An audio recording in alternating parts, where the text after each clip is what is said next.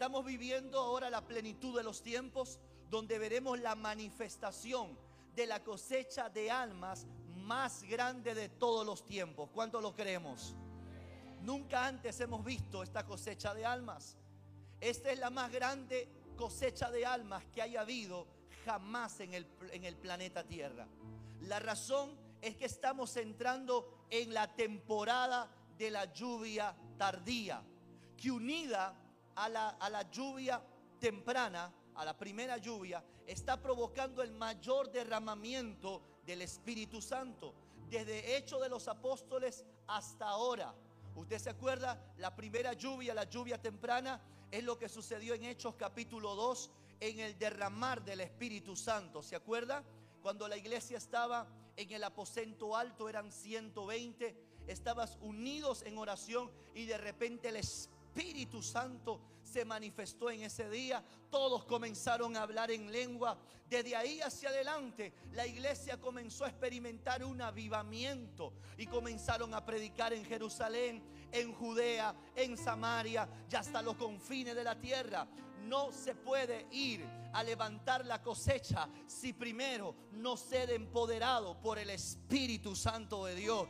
Vimos que esa iglesia creció, esa iglesia se expandió. La primera prédica pública de Pedro se ganó cinco mil, luego se ganó tres mil. La iglesia comenzó a crecer, pero al pasar los años comenzó a menguar. Bueno, ahora estamos parados, mi hermano, en las palabras proféticas de Joel capítulo 2 también, donde el Espíritu sería derramado sobre toda carne. A eso se le llama la lluvia tardía. Usted sabe, la primera lluvia, la temprana, es un pequeño rociar del cielo, ¿verdad?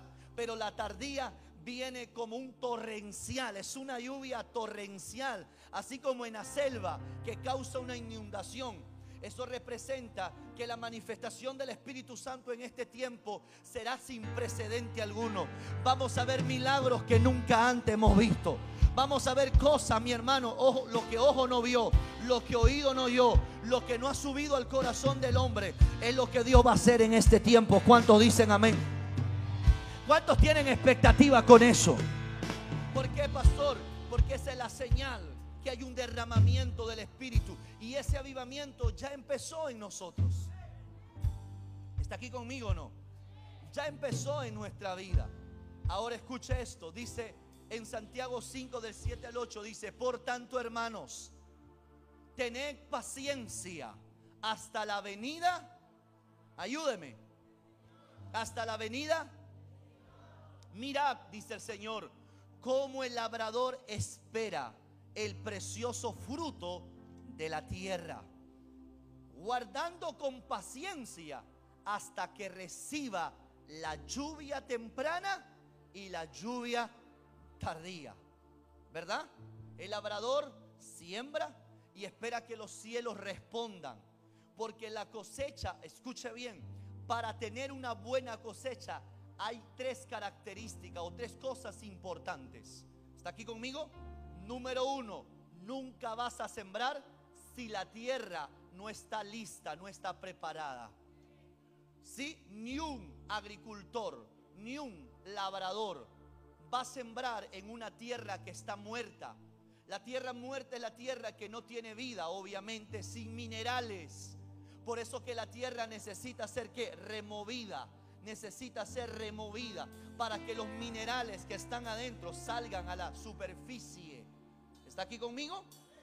Por eso, primer punto para sembrar, hay que sembrar en buena tierra. Mira a alguien que está al lado, ya sabes, nunca siembres en mala tierra. Si quieres tener cosecha, siembra en buena tierra. Segundo punto, para sembrar la semilla no solo es la buena tierra. Segundo, necesitamos el clima apropiado. El clima es parte de una atmósfera. ¿Está aquí conmigo? Yo no puedo sembrar donde no hay lluvia. Bueno, ahora ya no dependemos tanto de la lluvia. Antiguamente todo era la lluvia, ¿verdad? Hoy hacemos de alguna otra manera ciertos surcos donde tomamos las aguas de los ríos, ¿verdad? De las montañas esas aguas que bajan y vienen hasta ciertos lugares y la canalizan hasta el lugar donde se siembra. Entonces el segundo punto que es el clima para que haya agua. ¿Está aquí conmigo? ¿Qué quiere decir? Que yo no solamente puedo sembrar en buena tierra, sino que necesito que esa tierra tenga un clima correcto, una atmósfera correcta. ¿Está aquí conmigo entendiendo lo que estoy hablando? Y tercero, nunca sembrar en tiempo de guerra. ¿Por qué? Porque en aquel entonces, cuando ellos sembraban en tiempo de guerra, llegaba su enemigo y se robaba toda la cosecha. ¿Está aquí conmigo o no? Era importante estar en paz para poder sembrar. ¿Qué me está entendiendo? ¿Qué me está diciendo, pastor? Usted nunca puede sembrar en buena tierra y en buen clima si usted no está en paz primero con Dios. Porque el que te da cobertura para tu semilla y puedas cosechar una gran cosecha es Dios. Y ya tu enemigo no te podrá tocar la semilla sembrada. No te podrá tocar la cosecha. ¿Alguien me está entendiendo lo que estoy hablando? ¿Alguien me está entendiendo? Por eso esto no está en el mensaje, sino que todo buen eh, agricultor tiene que saber estos puntos importantísimos. Amén o no amén. Esa gente que siembra por emoción no tiene mentalidad de agricultor. La gente que tiene mentalidad de agricultor dice, no, esta semilla es, tiene el potencial de convertir. Eh, eh, espérese, espérese. Diga a tu hermano que está, nunca tomes en poco una semilla, por muy pequeñita que sea. Lo que pasa es que cuando alguien ve una semilla chiquitita, dice, oh, esto no sirve para nada, mi hermano. Todo lo grande empieza siendo pequeño. Está aquí conmigo en esa hora. Porque toda semilla tiene el potencial de crecer. Nunca me tomen poco la semilla. Usted no tiene quizás el capital para hacer el negocio, pero sí tiene la semilla. No, usted no me está escuchando. Usted no tiene el capital para poder hacer un negocio, una empresa, pero sí puede tener la semilla. O sea, no tiene todo el dinero, pero tiene un poquito. ¿Sabe lo que puede hacer? Siembre esa semilla. No, usted no me está entendiendo. Cuando usted siembre esa semilla, ¿dónde la va a sembrar? Ayúdeme. Ah, ¿dónde la va a sembrar? Segundo punto, ¿dónde la va a sembrar? En una atmósfera del cielo que tenga un buen clima. Y número tres, sabiendo que estoy en orden delante de Dios. Que tengas paz para con Dios. ¿Sabes por qué no has logrado alcanzar tu sueño? Porque sigues teniendo la semilla en tu bolsillo. Sigues teniendo la semilla en el banco, pensando que el banco va a producir tu capital. Por eso la Biblia dice, mi hermano, que no haga riquezas en la tierra, sino que haga riquezas en el cielo. Porque de ahí viene nuestra bendición. ¿Cuántos pueden decir amén en esta hora? Pero para eso necesita tener fe. Porque sin fe es imposible agradar a Dios. Alguien está aquí conmigo en esta hora. Mira a alguien que está al lado. No siembres por sembrar. ¿Está aquí conmigo o no? No siembren personas, relaciones, negocio, empresa, ni en ministerios que usted sabe que no le dará cosecha. Dios te ha puesto en esta iglesia y yo no sé si usted está viendo, pero esta casa es buena tierra. Por eso que la gente que ha prosperado en esta casa es gente que ha sido fiel en sus ofrendas y en sus diezmos. Por eso Dios los ha prosperado, Dios los ha bendecido, Dios los ha posicionado. Pero las personas que no lo han hecho, ahí están esperando que baje el ángel y le mueva las aguas. Dice el versículo 7, por tanto hermanos, tened paciencia hasta la venida del Señor. Y aquí hace el paralelo.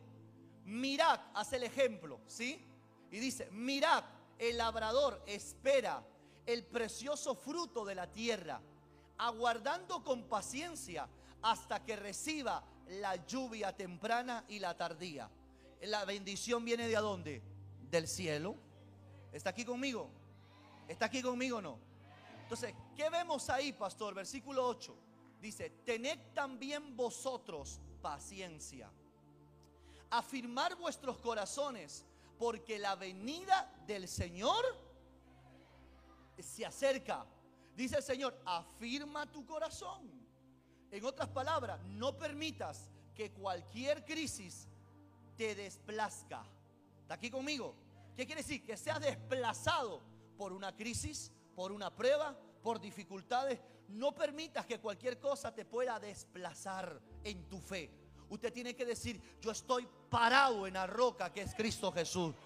Nada me va a desplazar, ni la, ni la necesidad, ni la prueba, ni la adversidad. Por eso el Señor dice, estar firme en vuestros corazones, porque la venida del Señor se acerca. Entonces, como vemos en el verso, el clima de todos los tiempos es la venida de nuestro Señor Jesucristo. Él solo puede volver, escuche esto, que esto es poderoso. Él solo puede volver cuando haya, escuche bien, cuando la cosecha haya sido levantada. Cuando la cosecha se levante, ahí viene Jesucristo. Mira con él, hay un condicionante aquí. Ojo con esto. Hay un condicionante. Jesús no puede venir por su iglesia, por su novia, si primero no hay una gran cosecha de almas, Rosa. Por eso que lo que estamos haciendo ahora es decirle a Jesús, Jesús, ven por nosotros, ven por nosotros. Porque cuando ganamos alma, estamos provocando de que Jesús venga por nosotros la iglesia. Por lo tanto, en el plano profético, la cosecha final de almas es la señal directa a la segunda venida de nuestro Señor Jesucristo. ¿Está aquí conmigo en esta hora? La cosecha es la consumación de la plenitud de los tiempos y las edades, la cual termina con la venida de nuestro Señor.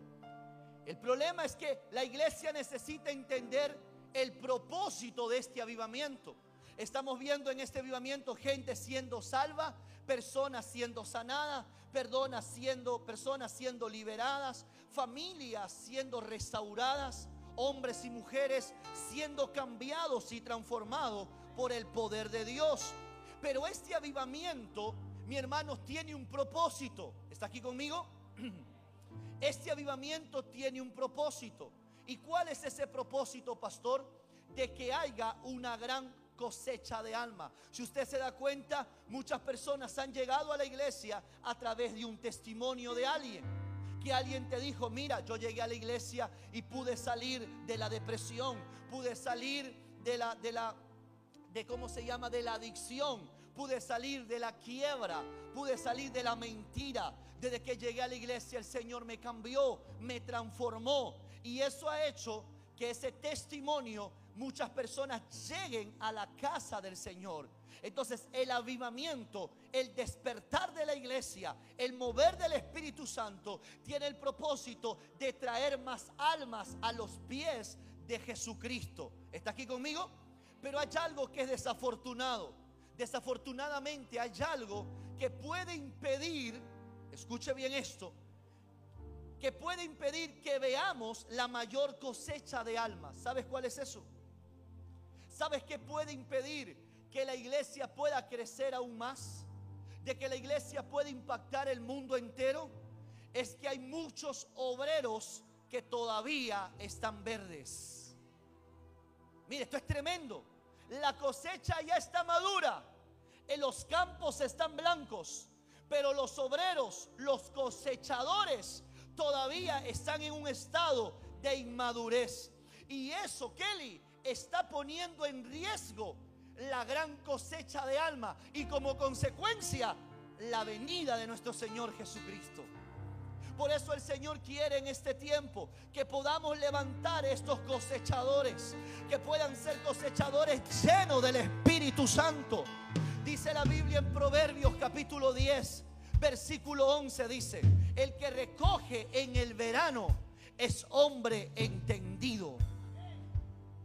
Escuche bien, mas el que duerme en el tiempo de la ciega es un hijo de vergüenza. Mira a alguien que está a tu lado, dile, ¿qué tipo de hijo eres tú? Dile, ¿qué tipo de hombre de Dios eres tú? ¿Entendido en el tiempo en el que estamos viviendo? ¿O eres un hijo de vergüenza? Porque la persona que es entendida como los hijos de Isaacar, que entendían los tiempos, sabían lo que deberían haber hecho en ese momento. Hoy estamos en el tiempo de la gran cosecha de alma. Usted no se puede quedar en la casa viendo televisión. Usted no se puede quedar en su casa para irse a jugar fulbito mientras que sus hermanos están yendo a levantar la cosecha.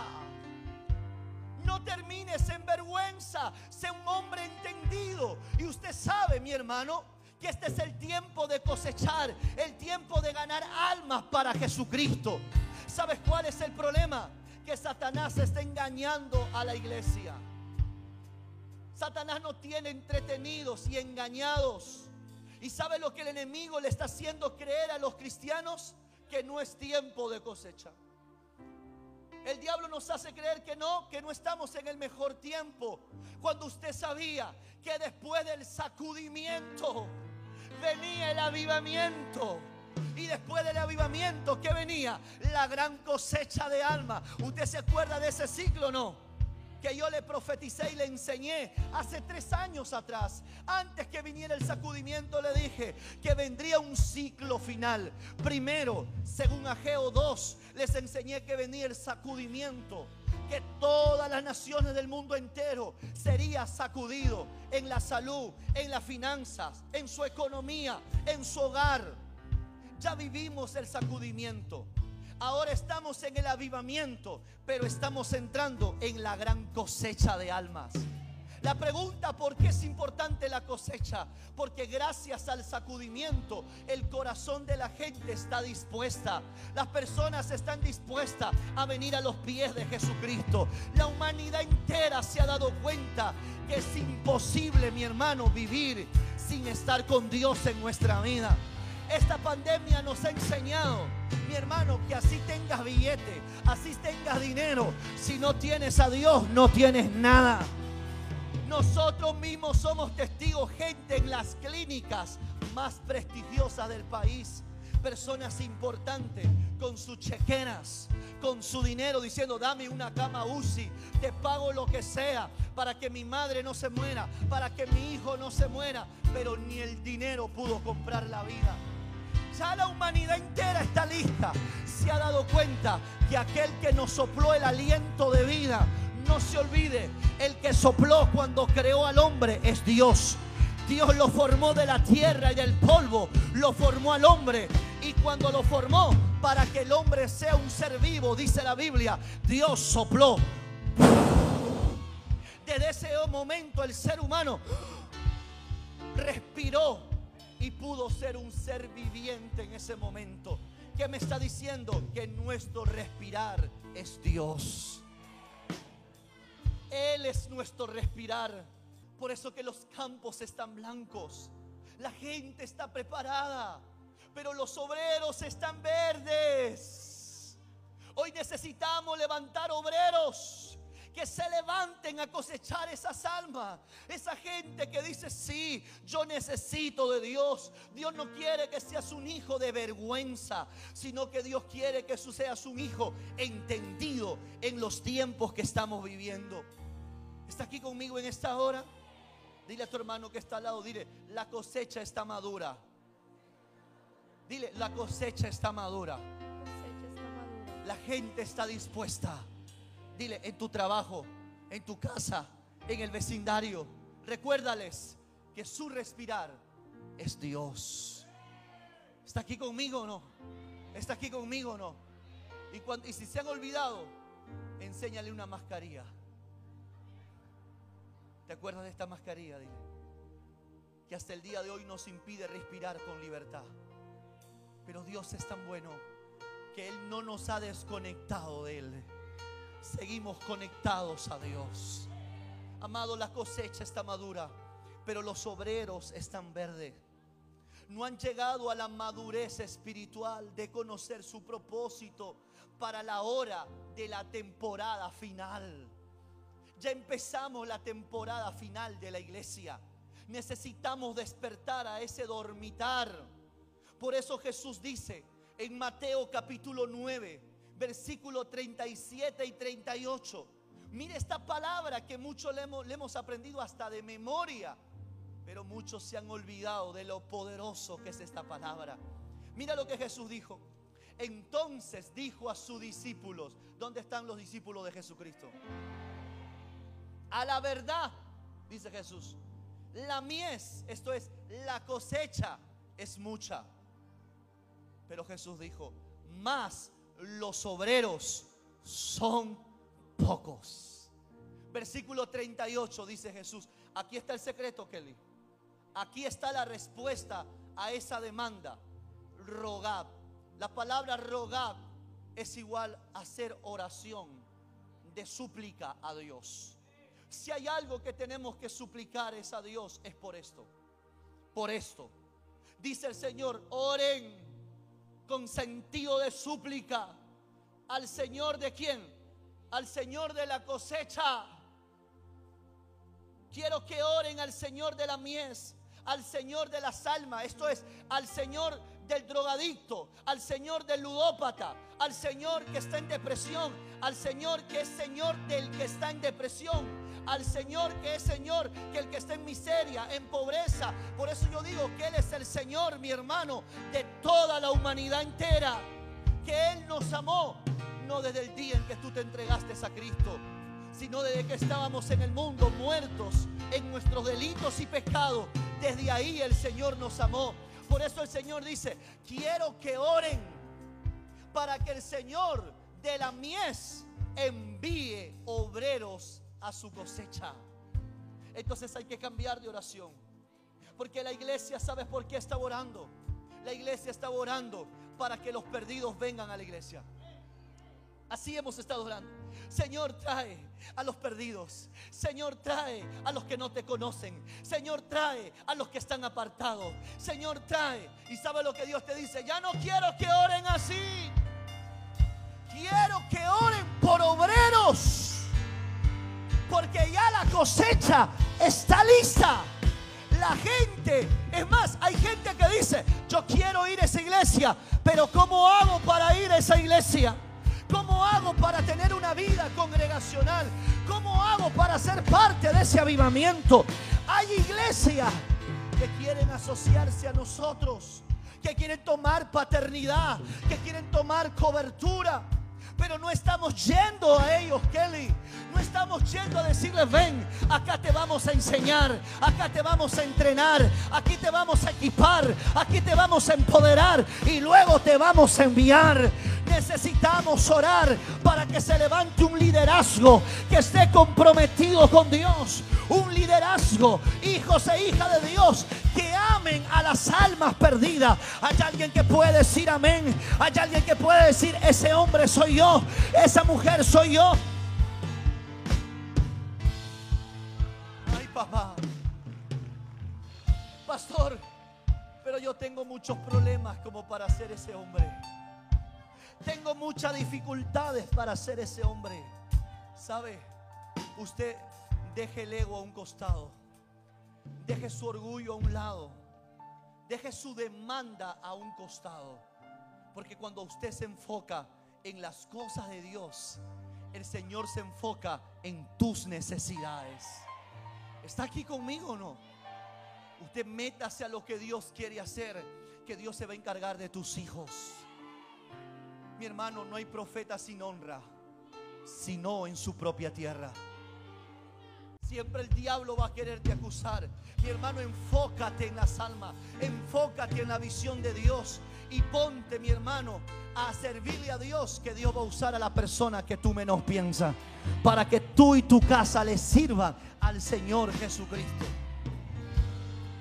Ay, papá, ¿sabe? Yo veía algo en mis hermanos, este testimonio personal. Mis hermanos miraban a su mamá, que es mi madre también, como su madre. Pero yo a mi madre no solo la veo como mi mamá, sino como una pastora mi respeto por ella es mayor que el que antes yo tenía. Porque siempre le respeté en Cristo Jesús. En el mundo es otro cuento. Pero en Cristo aprendí a honrar a mi madre, a respetar a mi madre. Pero mis hermanos no la veían igual. Hasta que ellos llegaron a la iglesia y pudieron ver la mujer de Dios que ella es ahora. Te voy a decir algo, muchos de tus hijos no te respetan, no te honran, no te valoran, pero el día que ellos vean a esta casa, ellos van a ver la mujer que tú eres, el hombre de Dios que tú eres. Y van a decir cuántos años tuve una madre que era una guerrera de Dios y yo nunca la valoré. Cuántos años tenía un padre que era un siervo de Dios altísimo y yo nunca lo respeté. Por eso mantente firme en vuestros corazones. Mantengan sirviéndole al Señor. Porque viene el tiempo de la lluvia tardía. Viene el tiempo del torrencial del cielo. Donde el poder de Dios se va a manifestar tan grande y tan poderosamente que va a desatar una gran cosecha de almas en tu casa de paz. Una gran cosecha de almas en tu territorio. Una gran cosecha de almas en tu red. Que esta familia tuya va a salir de su casa y va a decir, ¿qué ha pasado? Y tú le vas a decir, es que llegó el tiempo de la gran cosecha de almas. ¿Alguien puede decir amén en esta hora? ¿Alguien puede decir amén en esta hora?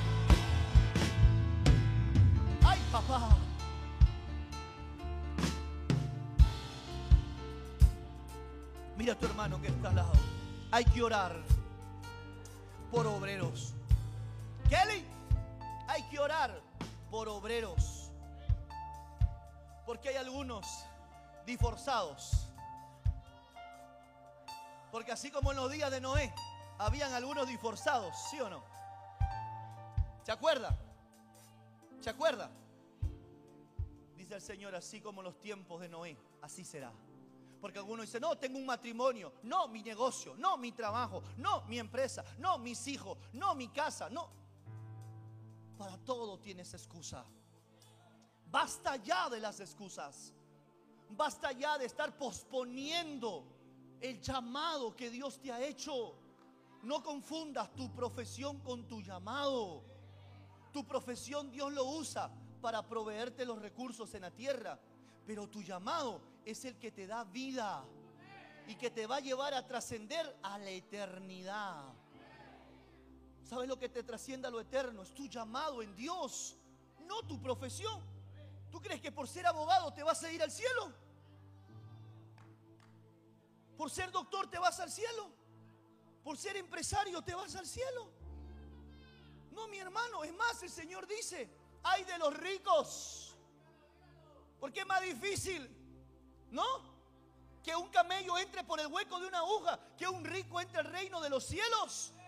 ¿Por qué el Señor dice eso? Porque los ricos no van a ir al cielo. No, no, no, no. El Señor está diciendo ahí, de los que aman el dinero. Los que por amor al dinero se están desenfocando de la obra de Dios. Ponme por favor, primera de Timoteo 6, versículo 10. Justo lo hablaba ayer con el ministro, ¿sí o no, hijo? Primera de Timoteo 6, 10, 11. Ojo con esto, ¿ah? Porque hoy está viendo varias cosas que se están metiendo a la iglesia. Tenga cuidado. Tenga cuidado con esto. Porque te quieren desenfocar de la visión de Dios y meterte a la visión de, de hombres. Y están usando el dinero, lo que tú y yo necesitamos. Porque el diablo sabe qué es lo que necesitas. Y usa a veces el amor al dinero, la necesidad, para envolverte en cosas, para engañarte, timarte, robarte. Mira lo que dice, porque la raíz, ayúdeme. Pon ganas, hijo. Como que tomó café, porque la raíz, eso.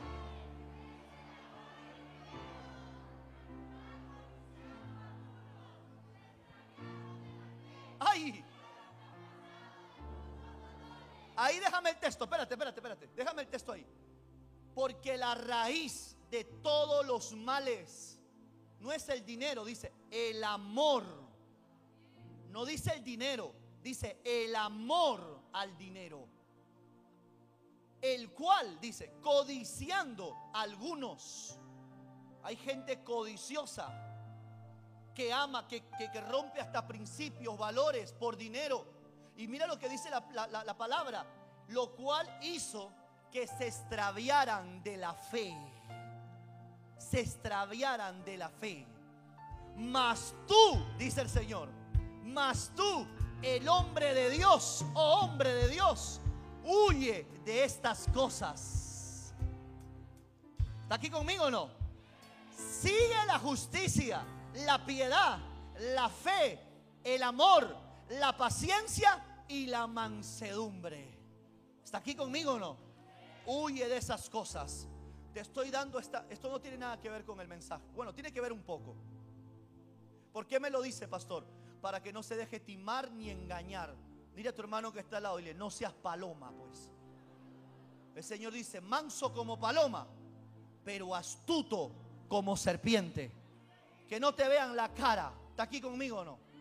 Mira a tu hermano que está al lado. Que no te vean la cara de Hugo, dile. Que si hay que sembrar, hay que sembrar en el reino de Dios. ¿Alguien está aquí conmigo o no? Entonces hay que orar por qué. Termino porque usted no tiene hambre de palabra ya. Necesitamos orar por obreros. Diga conmigo, obreros. Obreros. Una de las mayores carencias que tiene la iglesia en los últimos tiempos son los obreros que tienen que ayudar a recoger la cosecha. Esto se debe a que depende de la voluntad humana salir a las calles, ya que cada quien está ocupado en sus propios asuntos. Por eso la respuesta a nuestras oraciones, que es los obreros, que Dios mande una lluvia de bendición para levantar obreros el mayor derramamiento del Espíritu Santo necesita que se levanten los obreros en la casa. ¿Está aquí conmigo en esta hora o no? Diga conmigo, la cosecha ya está lista. Juan 4, 35, mira lo que dice.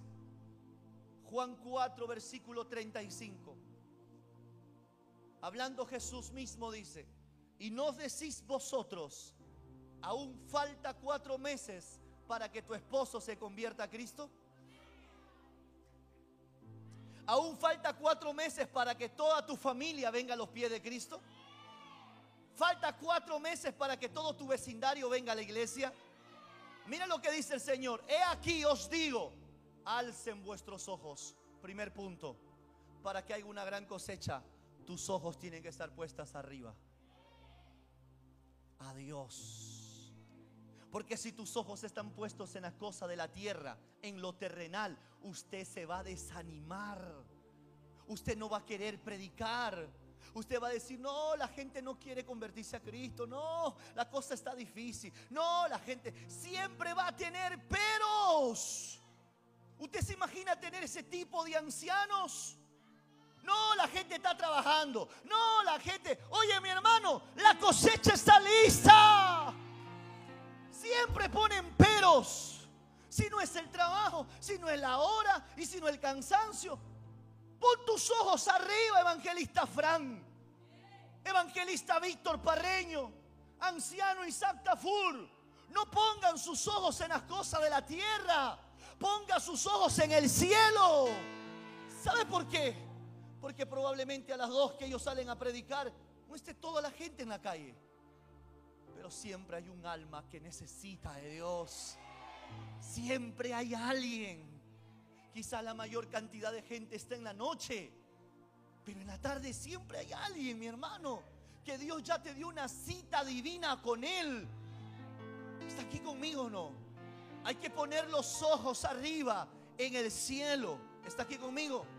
Y entonces, después de poner los ojos arriba, entonces ya vas a ver diferente aquí abajo ya tu mirada va a ser con compasión. Ya vas a tener compasión por las almas perdidas. ¿Qué es la compasión, pastor?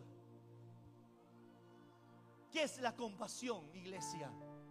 La compasión es identificar el dolor y la necesidad de la gente y hacer algo al respecto. ¿Sabes por qué no haces nada al respecto? Porque tu mirada está en las cosas de la tierra, en pagar la luz, en pagar la casa, en ver lo del colegio, en, cosas terrenales. El Señor te dice, por eso que no tienes amor por los perdidos. Vuelve tu mirada a mí, dice el Señor. Vuelve tu mirada a Dios y Él te va a dar la compasión, el amor, la misericordia por los perdidos. Que cuando mires aquí en la tierra vas a ver a la gente como ovejas que están dispersas, perdidas, porque no tienen un pastor, porque no tienen nadie quien las cuide, quien las guíe, quien las proteja, quien las alimente. El Señor dice, mirad Mirad, alzad vuestros ojos, mirad los campos, porque ya están blancos para la ciega.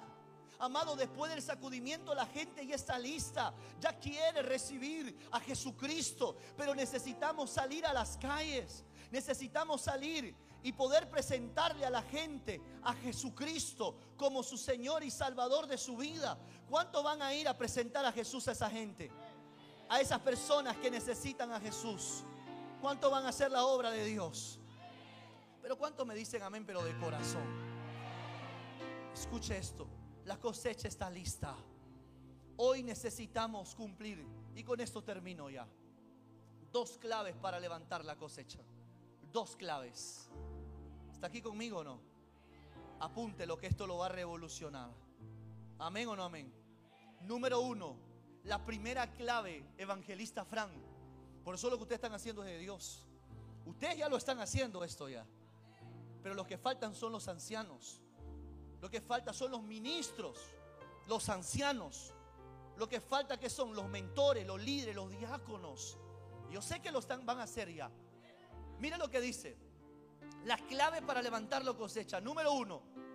Lo primero que hay que hacer es, no puedes salir a la calle sin primero volver tu mirada al cielo ¿Eso qué es? Debemos orar por obreros. Ponga ahí, primera clave, orar por obreros, Fran. Señor, haz que los ancianos me envíen. Hay que orar, hay que decirle eso al Señor. Señoras, tócale el corazón al ministro. Pongan el nombre del ministro, la familia Bermúdez que están aquí presentes. Toca a al papá. Toca a Rosa, Señor, para que nos envíe a los ancianos Cañola. Para que nos envíe, ayúdame, a los ancianos Omar, Omar y Juliet López. Para que el Señor envíe a los ancianos González, papá. Para que me envíe a los ancianos Ramos Padre, y oren por ellos. Que vengan, pongan los nombres de los ancianos y que los ancianos envíen sus mentores, envíen sus líderes, envíen sus líderes su discipulado personal. Hay que orar para que los obreros salgan a la calle. Lo primero que tenemos que hacer, debemos orar por obreros. Evangelista, pastora Kelly, hay que orar. Hay que meternos a orar. Dice la palabra de Dios, tenemos que orar, porque la mies es mucha, pero los obreros es poco. En la Biblia la palabra, escuche bien, Señor, porque dice, rogad al Señor. La palabra Señor es con mayúscula y se usa para referirse a Dios, la autoridad suprema. Dios es el dueño de la cosecha. Él es el dueño de la cosecha. Él es el que la plantó y Él es el que la lleva a madurar para levantarla y meterla al granero. Lo único que tenemos que hacer nosotros es ir y levantar la cosecha. Sin embargo, tenemos que hacer nosotros que tenemos que motivar, movilizar a los cosechadores. ¿Está aquí conmigo o no? Porque los que tenemos no son suficientes. Ahora, no solo es, escuche, levantar, o mejor dicho, sacar, tomar la cosecha. Hay que afirmarlas. Por eso al final voy a ver qué hizo la, la reg. Aquí al final voy a ver la reg Adonai qué hizo con las almas que le entregamos. ¿Cuántas almas le dimos en unas dos semanas, evangelista? ¿Cuántas? 350 almas a la Reg Adonai. Hoy a la Reg Shaddai, ¿basta el momento cuántas almas? 400 almas. Entonces queremos verlas esas almas en la iglesia, en la fiesta de bienvenida. Ya ese es el trabajo del ministro y de los ancianos y de los mentores. Porque si todos trabajamos en equipo, en equipo, perdón, todos vamos a poder, mi hermano, estar listo para la venida de nuestro Señor Jesucristo. Segunda clave, y con esto termino. Necesitamos, y esta es la más importante, necesitamos ser movidos por el amor. Amados, cuando hay amor no hay excusas. Cuando hay amor es fácil darlo todo. Cuando alguien ama lo da todo. Cuando alguien ama de verdad no tiene excusa, no tiene impedimento. Dice el Mateo capítulo 9, versículo 36. Mateo 9, 36 dice, y al ver las multitudes, Jesús tuvo compasión de ellas, porque estaban desamparadas y dispersas como ovejas que no tienen pastor. La motivación detrás de ganar almas para Cristo, ¿sabes cuál es? El amor. Lo que nos tiene que impulsar es el amor. El amor es el que moviliza a una persona a ir más allá de sus fuerzas. Solo el amor de Dios permite que te enlodes. ¿Sabes qué es enlodarse? Irse a los lugares más viles. A veces no nos queremos enlodar. No queremos ir. No, ahí apesta, apesta a pasta, apesta marihuana. No, no, ahí apesta alcohol. No, ahí apesta pecado. La iglesia nunca será efectiva en ganar al mundo si no vamos donde está el pecador. Si no vamos donde está el perdido. Necesitamos ir donde están ellos. Necesitamos enlodarnos. Nos estiramos, tirarnos al suelo. Y en sentido de súplica decirle, Cristo te ama. Cristo no quiere verte así. Mira cómo estás. Mira tu condición. Hoy Dios quiere que ese, amor que Dios te ha dado sea tu impulso sea tu motivación para ir a traer esas almas que hoy están. ¿Sabes quiénes son ellos? Son los hijos de alguien más. Usted no me escucha. Son los hijos de alguien más. Por eso que cuando tú ves a los hijos de alguien, Dios va a ver por los tuyos también. Mi hermano, lo que tú siembras, tú cosechas. Pero tú andas enfocado en lo tuyo, en tu problema.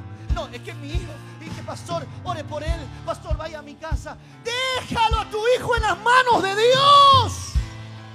Tú enfócate en la obra, enfócate en la visión de Dios. Que Dios se va a encargar de tu casa. Y entonces dirás como Josué, yo y mi casa le serviremos a Jehová. Alguien puede decir amén en esta hora. Alguien puede decir amén en esta.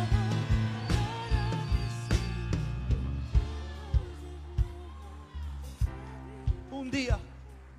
Porque algunos dicen, no, el pastor está formalito. Mira cómo. No te equivoques. No te equivoques. No te dejes guiar solo por apariencias. Este hombre que está aquí para la gloria de Dios es de mil batallas si yo te enseñara las marcas que tengo en espalda. Un día me fui a internar a un centro. Me interné con drogadictos y alcohólicos en restauración. Me interné. Me metí ahí una semana. Yo le decía, ¿cómo me voy a ganar esta gente? Si yo no sé lo que esa gente vive, porque yo nunca fui drogadicto, nunca fui alcohólico. Yo quiero ver lo que ellos viven, lo que me interné. El pastor me dijo, Carlos, David, ¿qué estás haciendo? Pastor, déjeme por favor. Y ellos se levantaban y me miraban ahí en el centro. Y todo decía, qué loco. ¿Qué hace? Pastor, ¿qué hace usted aquí si usted no tiene problema de droga y alcohol? ¿Qué hace aquí? ¿Sabe por qué estoy aquí? Porque Dios los ama a ustedes. Ustedes no están aquí por ser drogadictos y alcohólicos. Están aquí porque ustedes van a ser un instrumento poderoso en la mano de Dios. Dios los ama. Cinco días con ellos. A veces no queremos meternos. No queremos. Y después oramos, dame el mundo. Dame, Señor, quiero ser usado. Pero no te englodas. No quieres ir a empolvarte. Quieres tener los zapatos limpios siempre. Quieres tener las zapatillas limpias siempre. No quieres arrugar la camisa, no quieres arrugar el pantalón. ¿Sabe lo que pasa? Es que estás mal acostumbrado. Dios te ha bendecido mucho. Y como te ha bendecido mucho, te has olvidado de los necesitados, de los que necesitan de Dios. Ahí está, eso. ¿Dónde están esos cosechadores?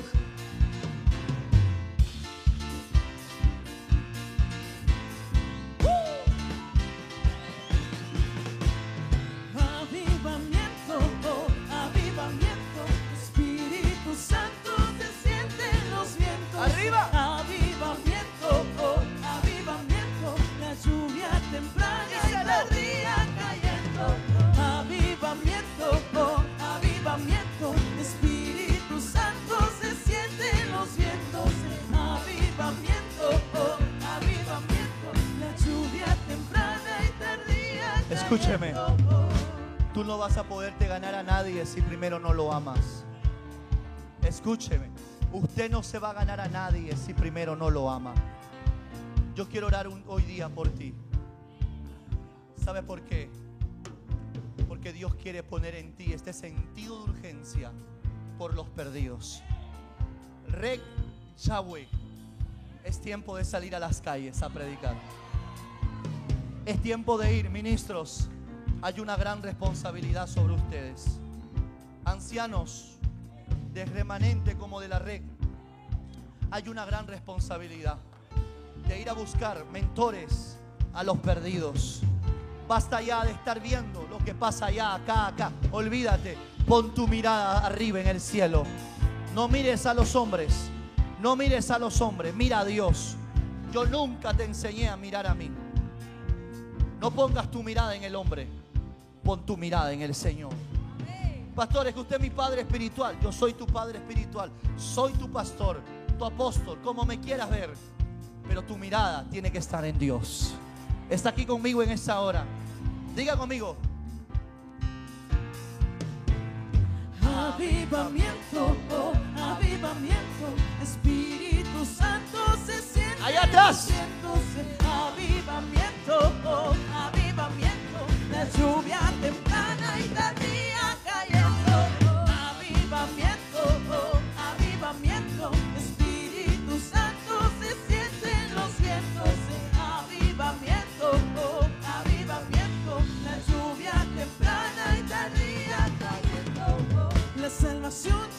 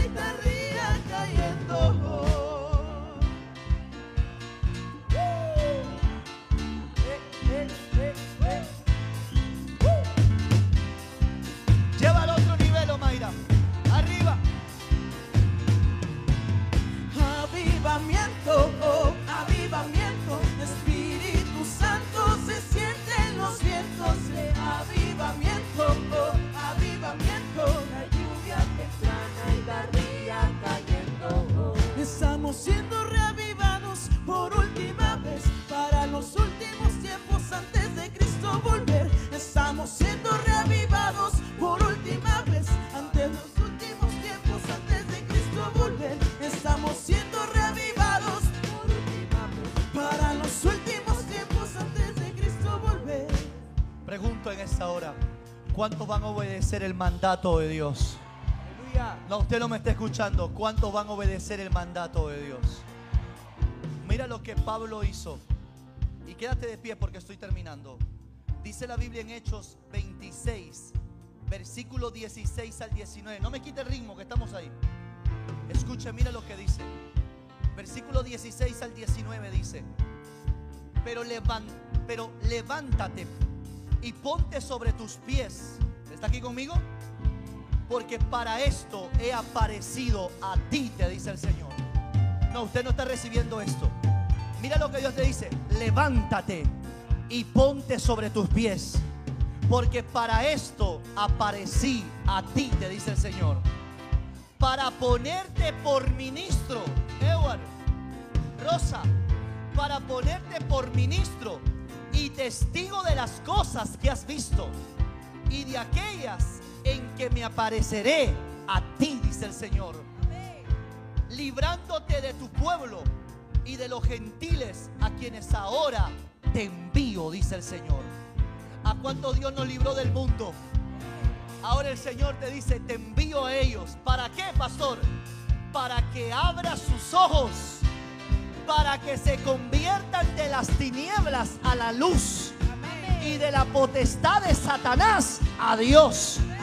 Y para que reciban por la fe que es en mí perdón de pecados y herencia entre los santificados. 19. Por lo cual, oh rey Agripa, no fui rebelde a la visión celestial. No seas rebelde a la visión celestial. Hoy Dios quiere que obedezcas al llamado de Dios. ¿Cuántos en esta hora van a salir allá afuera? ¿Cuántos van a recibir el mandato de Dios? Pablo recibió la visión celestial y escuche, se convirtió en uno de los predicadores más prolíficos entre los apóstoles. ¿Sabe cuántas iglesias? ¿Sabe cuántas iglesias fundó Pablo? Escuche bien, fundó muchas iglesias más que la de los otros apóstoles y escribió 13 escribió 13 de las 27 libros del Nuevo Testamento, 13 libros escribió el apóstol Pablo. Mire, alguien que recibió el llamado de Dios. ¿Cuántos en esta hora quieren recibir la visión celestial? Yo quiero que ahí donde estás levantes tus manos al cielo. Vamos, quiero que cantes conmigo. Estamos siendo reavivados por última vez para los últimos tiempos antes de Cristo volver. Estamos siendo reavivados por última vez para los últimos tiempos antes de Cristo volver. Estamos siendo reavivados por última vez para los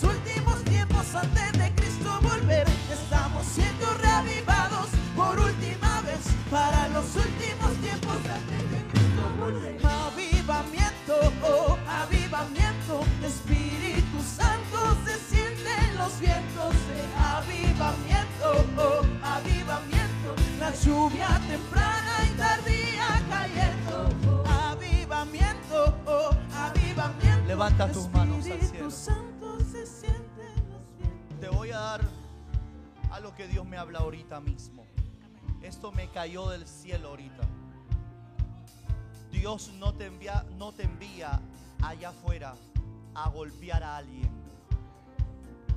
ni a pelear con nadie. Piensa antes de hacer algo, di cómo lo voy a golpear, le voy a, voy a pelear con él cuando Dios me está llamando a ganar a los perdidos. Eso va a evitar que estés metidos en pleitos, en peleas y en discusiones. ¿Me está escuchando lo que estoy hablando?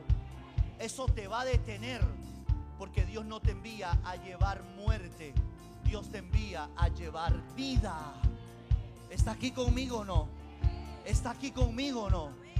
Porque el Satanás va a quererte llevar a hacer cosas para dar mal testimonio. No pises el palito de Satanás. ¿Está aquí conmigo? Salta por encima del obstáculo que Él te está poniendo. Y si la gente te odia, ámalo. Si la gente te maldice, bendícele. Está hablando mal de mí, bendícelo. ¿Me está escuchando? Amén. No te defiendas. Deja que Dios te defienda a ti.